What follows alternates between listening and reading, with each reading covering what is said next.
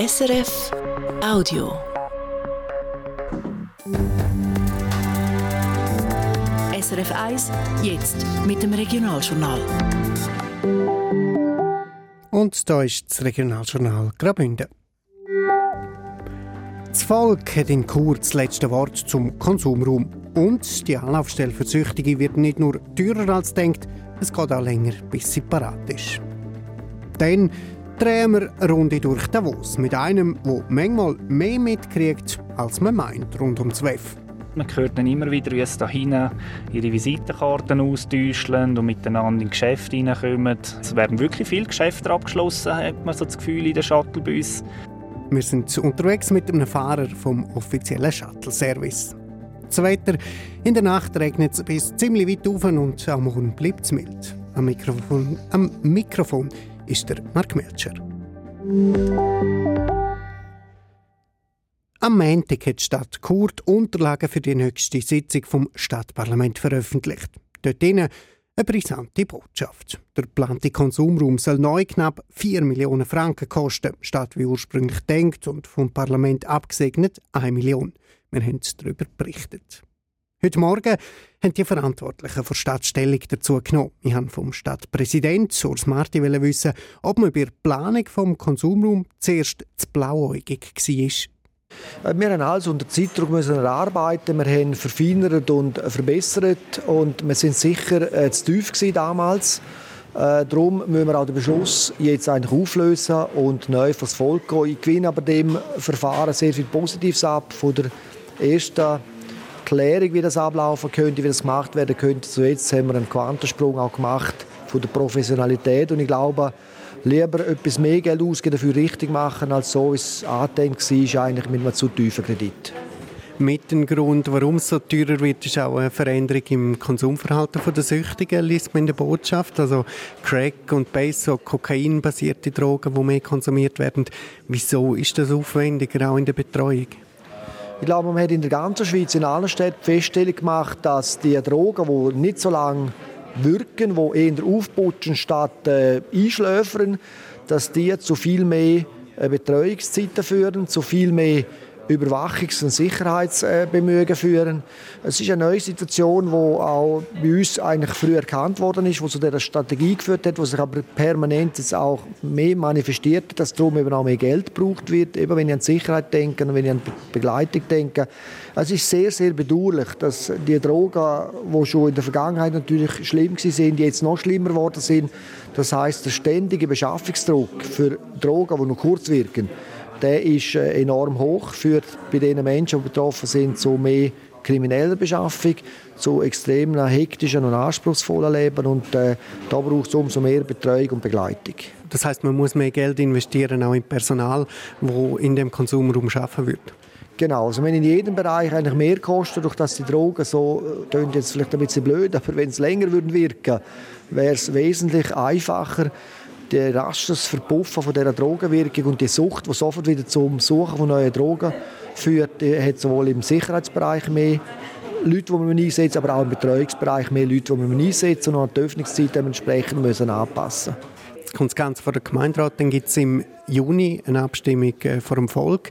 Eigentlich hat man im Sommer 2024 das Ganze öffnen Das verzögert sich jetzt. Ja, wir haben die Rahmenbedingungen von der Beschlusskredit. Wir sind ursprünglich davon ausgegangen, dass wir mit einem Gemeinderatsbeschluss können starten Aufgrund der Kredithöhe ist das nicht möglich. Wir müssen das Volk gehen. Ich gewinne aber auch sehr viel Positives ab, obwohl natürlich die Zeit wertvoll wäre, zum früher beginnen. Aber wir müssen, glaube ich, in dieser Frage auch wirklich wissen, ob wir im Sinn und Geist der Bevölkerung schaffen, ob das getragen wird. Letztlich ist es auch eine Summe, die in der Höhe doch ähm, äh, müsste auch getragen sein von der Bevölkerung. Es ist hoch, die Summe. Aber wir haben es seriös gerechnet. Wir glauben, es ist wert, um das zu fragen, die Bevölkerung. Und dann wissen wir auch, was wir machen dürfen oder was wir nicht machen dürfen. Also wenn es ein Ja gibt, wann könnte man den Konsumraum eröffnen? Wenn es ein Ja gibt, rechnen wir, dass wir gegen Ende Jahr den Konsumraum eröffnen könnten. Also nach der Volksabstimmung zum Auffahren braucht es im Bereich von fünf Monaten Zeit. Die Anwohnerinnen und Anwohner vom Plantareal, äh, die machen sich teilweise Sorgen. Man hat heute in der Südostschweiz in der Zeitung können lesen von einer Unterschriftensammlung gegen das Projekt. Wie gehen Sie mit dem, mit diesen Sorgen um?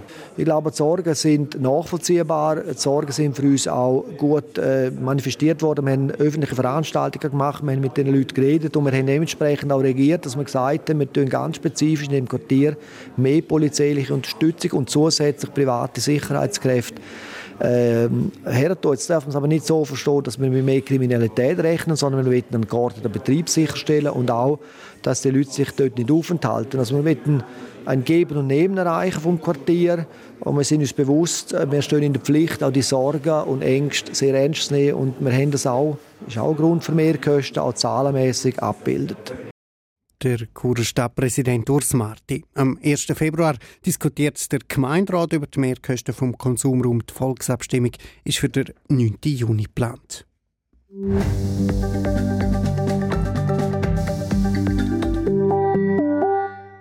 Sie stehen im Stau, sie stehen auf dem Trottoir und sie parkieren kreuz und quer. Am WEF in Davos sind ein Haufen Limousinenfahrer im Einsatz für die Elite aus Politik und Wirtschaft. Neben den externen Fahrerinnen und Fahrern bietet Davos auch einen offiziellen Shuttle-Service an. Mit dem kommt man bequem von A nach B. Am Steuer sitzen Einheimische. Sie können sich so jedes Jahr ein bisschen etwas dazu verdienen. Die Valentina de Vos ist mit dem langjährigen Chauffeur Christian Kaspar, der sich selber viel lieber einfach Hitch sagt, eine Runde durch Davos gefahren. Der Christian Kaspar alias Hitch wartet nicht in seinem Auto, ein geräumiger, moderner VW-Bus. Für alle WEF-Gäste macht er Türen auf. Und wenn sie drinnen sind, auch wieder zu. Dann geht's los in Richtung Kongresszentrum, zum organisatorischen Herz vom WEF. Also bei uns sind Sekretärinnen, es gibt Angestellte von größeren Firmen, die Events organisieren müssen. Es gibt aber auch Geschäftsführer, die mitfahren. Man hört dann immer wieder, wie es da hinten ihre Visitenkarten austauschen und miteinander in Geschäfte hineinkommen. Es werden wirklich viele Geschäfte abgeschlossen, hat man so das Gefühl in den Shuttlebus.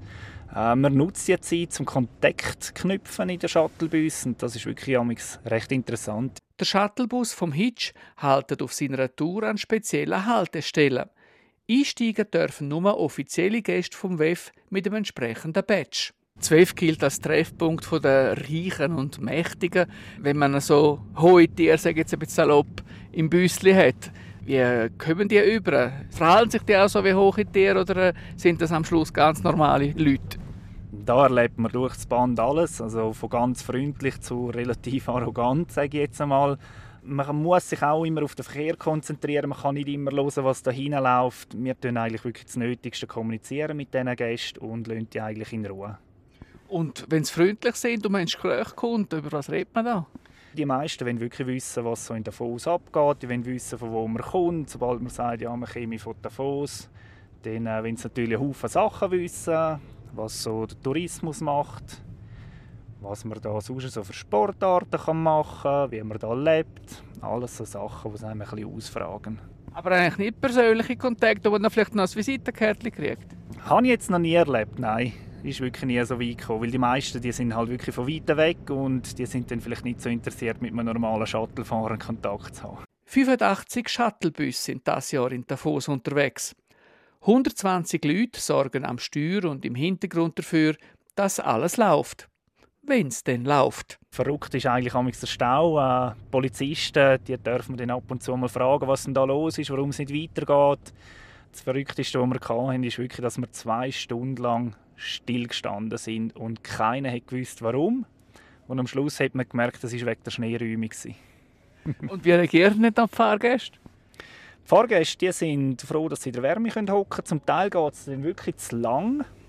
Wenn es zu lang geht, dann fragen sie, ob sie einfach dürfen aussteigen Sie würden gerne laufen und dann lassen wir die selbstverständlich aussteigen. Und auch wenn die Gäste mal die Kontenance verlieren, müssen die Chauffeure und Chauffeuse professionell bleiben. Man muss ab und zu einmal ein bisschen leer schlucken und ein bisschen den Ärger einfach in den Bauch drücken, weil es gibt dann schon der ein oder andere Fahrgast, der irgendwie genervt ist über den Stau oder weil es nicht weitergeht, weil er äh, ins falsche Shuttle eingestiegen ist und dann muss man halt einfach probieren, eine gute Lösung zu finden für den Fahrgast. fällt es schwer, sich zusammenzureissen? Mir persönlich überhaupt nicht, weil äh, ich denke, ich hocke acht Stunden in dem Auto und der Fahrgast hockt vielleicht 20 Minuten in dem Auto und wenn der wieder aussteigt, ein bisschen frische Luft schnappt, dann geht es dem auch wieder besser. Unterdessen bügen wir ein in die Promenade, der Foser Flaniermeile. Leute aus aller Welt stöckeln und stampfen durch den Pflutsch. Nicht wenige flüchten die bei solchen Strassenverhältnissen zu ihm in Shuttle, sagt der Hitch. Sehr viele Teilnehmer haben natürlich auch schlechte Schuhe, die sind schlecht vorbereitet für die Erweiterungsverhältnisse, die wir hier in Davos haben. Die sind dann sehr froh, wenn man sie möglichst wo rauslässt, wo es nicht gerade rutschig ist. Das ist ja nicht so einfach jetzt im Moment. Das ist richtig. Wir haben zum Teil andere Stellen. Man tut sich das ein bisschen merken. Beim Stopp muss man nicht genau bei der Tafel halten. Man kann einfach 50 Meter weiterfahren. Und dann findet man schon ein Fleckchen, wo es nicht gerade rutschig ist, wenn man aus dem Auto aussteigt. Nicht nur bei den Schuhen kommen gewisse WEF-Gäste in die Bredouille.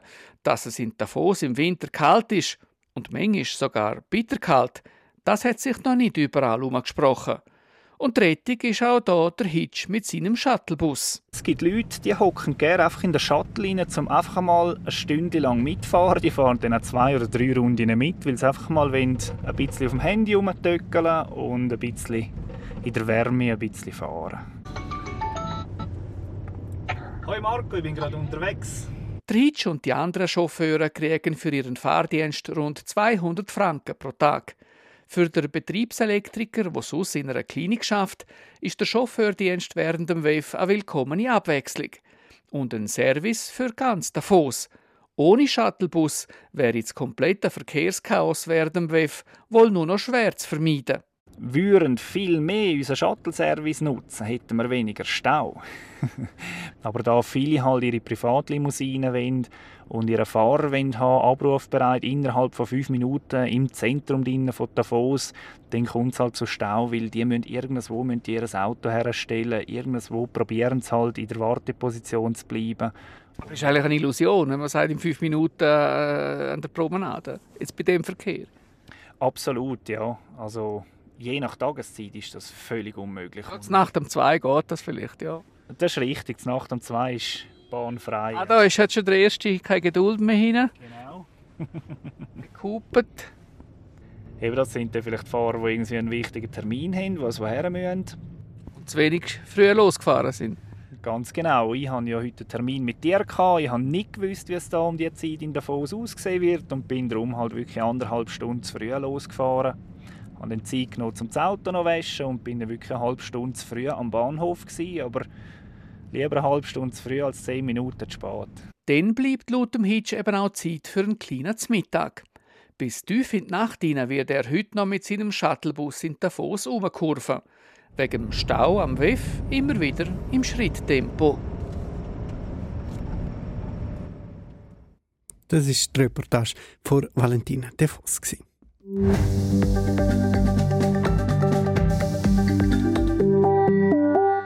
17 Minuten nach, dann ist es sexy. Das ist das Regionaljournal Graubünden auf SRF 1. Und einer hat heute Grund zum Feiern, nämlich der Heini Hemmi. Er wird 75. Der Skirennfahrer aus Kurwalden hat lang mit einem eher schlechten Image gekämpft. Strohnschöne Spitzname Sturzenegger hat er gekriegt, weil er häufig einen guten, aber eben nicht zwei Läufe ins Ziel gebracht hat. Ausgerechnet an den Olympischen Winterspielen 1976 in Innsbruck ist ihm der Knopf dann so richtig aufgegangen. Gold im Riesenslalom hat er gewonnen und was dann kam, ist, an das erinnert er sich heute noch gern kaum zu beschreiben, die Euphorie, der Jubel vor der ganzen äh, mal alle Leute, die im Ziel sind und nachher ist dann das natürlich erst richtig losgegangen. Chur, der Riesenempfang am Bahnhof, die ganze Stadt hat äh, schulfrei und alle haben Fähnchen und äh, ja, das tut man heute noch die Haare aufstellen fast. Im Jahr darauf hat er dann auch noch die Gesamtwertung im Riesenslalom Weltcup gewonnen. Und heute ist er 75. Alles Gute, Heini Hemmi.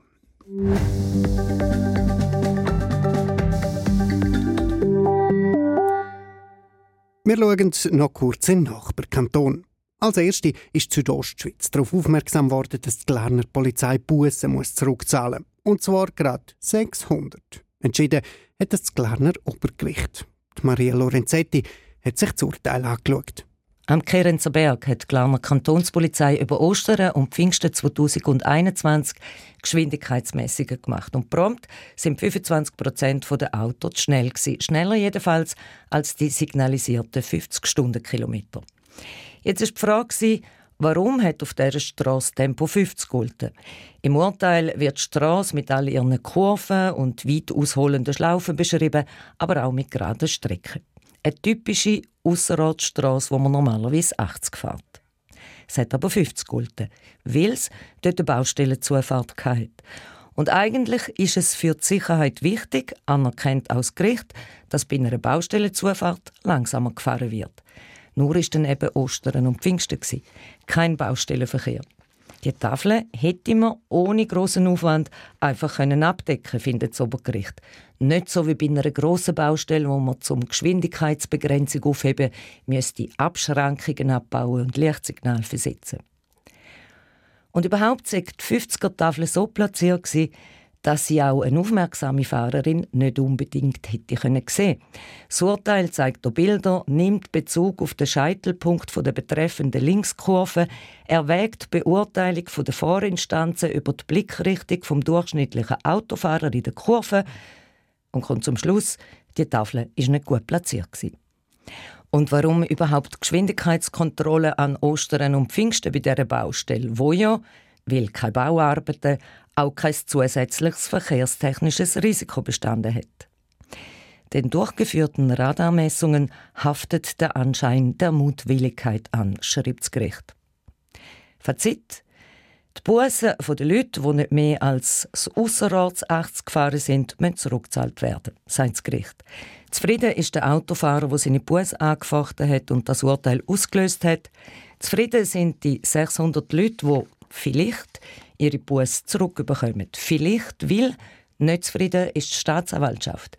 Sie geht in Berufung und so werden die Linkskurven und die langgezogenen Schlaufen am Kerenzer Berg als Bundesgericht beschäftigen. 5 vor 6 das ist das Regionaljournal Graubünden auf SRF 1. Zeit für die Wetterprognose, die kommt heute vom Jürg Zock. In der Nacht regnet es zeitweise, die Schneefallgrenze ist recht weit oben, liegt meistens zwischen 1500 und 2000 Meter. Nur gerade in den Südtälern ist es ein bisschen tiefer. Die Tiefstwerte liegen im Chur-Retal bei 4 Grad, im Engadin geht es auf knapp unter 0 Grad zurück. Morgen Vormittag ist es nur ganz im Norden lokal nass, sonst ist es trocken mit ein paar Aufhellungen oder da und dort ein bisschen Sonne. In den Südtälern und im Engadin zeigt sich die Sonne auch für längere Zeit. Dann im Laufe des Nachmittags gibt es in Nord- und Mittelbünden immer mehr Wolken und es kommt auch wieder Regen auf. Am späteren Abend sinkt dann die Schneefallgrenze bis in die Täler. Vorwärts nochmal mild, zu Chur gibt es 9 Grad, dies und dies 7, Davos 4 und St. Moritz 3 Grad. In der Nacht auf Freitag schneit es in zeitweise und um Freitagmorgen gibt es zuerst noch ein bisschen Schnee. Dann lockern die Wolken ein bisschen auf und es gibt ein paar sonnige Abschnitte. In den Südtälern wird es mit Nordföhn auch länger sonnig. Die Höchstwerte liegen zu Chur bei 2 Grad. Die Meldungen vom Tag. Seit dem Montag ist klar, der geplante Konsumraum in Chur wird massiv teurer als denkt. Statt von einer Million wie bis jetzt redet man neu von knapp 4 Millionen Franken. Heute hat die Stadt detailliert darüber informiert. Dabei ist auch klar geworden, es gibt eine Abstimmung. Die Stimmbevölkerung entscheidet Anfang Juni über den Konsumraum. Gibt es ein Ja, wird der Konsumraum gebaut. Es geht aber auch länger als denkt, bis er steht. Noch letzten Herbst hat man mit der Eröffnung im Sommer gerechnet. Jetzt heißt es vor der Stadtregierung, es dürfte Ende 2024 werden. Für den offiziellen Shuttle-Dienst sind am Treffen vom Weltwirtschaftsforum im Moment ein Haufen Freiwillige als Fahrerinnen oder Fahrer unterwegs. Wer ein Badge vom WEF hat, kann in eines der Büsschen einsteigen und sich bequem von A nach B fahren lassen. Einer von diesen Fahrern haben wir heute begleitet, die Reportage. Und alle unsere Sendungen finden Sie zum Nachlesen überall dort, wo es Podcasts gibt. Und am Radio hören Sie uns morgen Morgen wieder das erste Mal um halb sieben. Das war es vom Regionaljournal Graubünden für heute. Aus dem Studio Chur verabschiedet sich der Mark Melcher. Ich wünsche einen schönen Abend. Das war ein Podcast von SRF.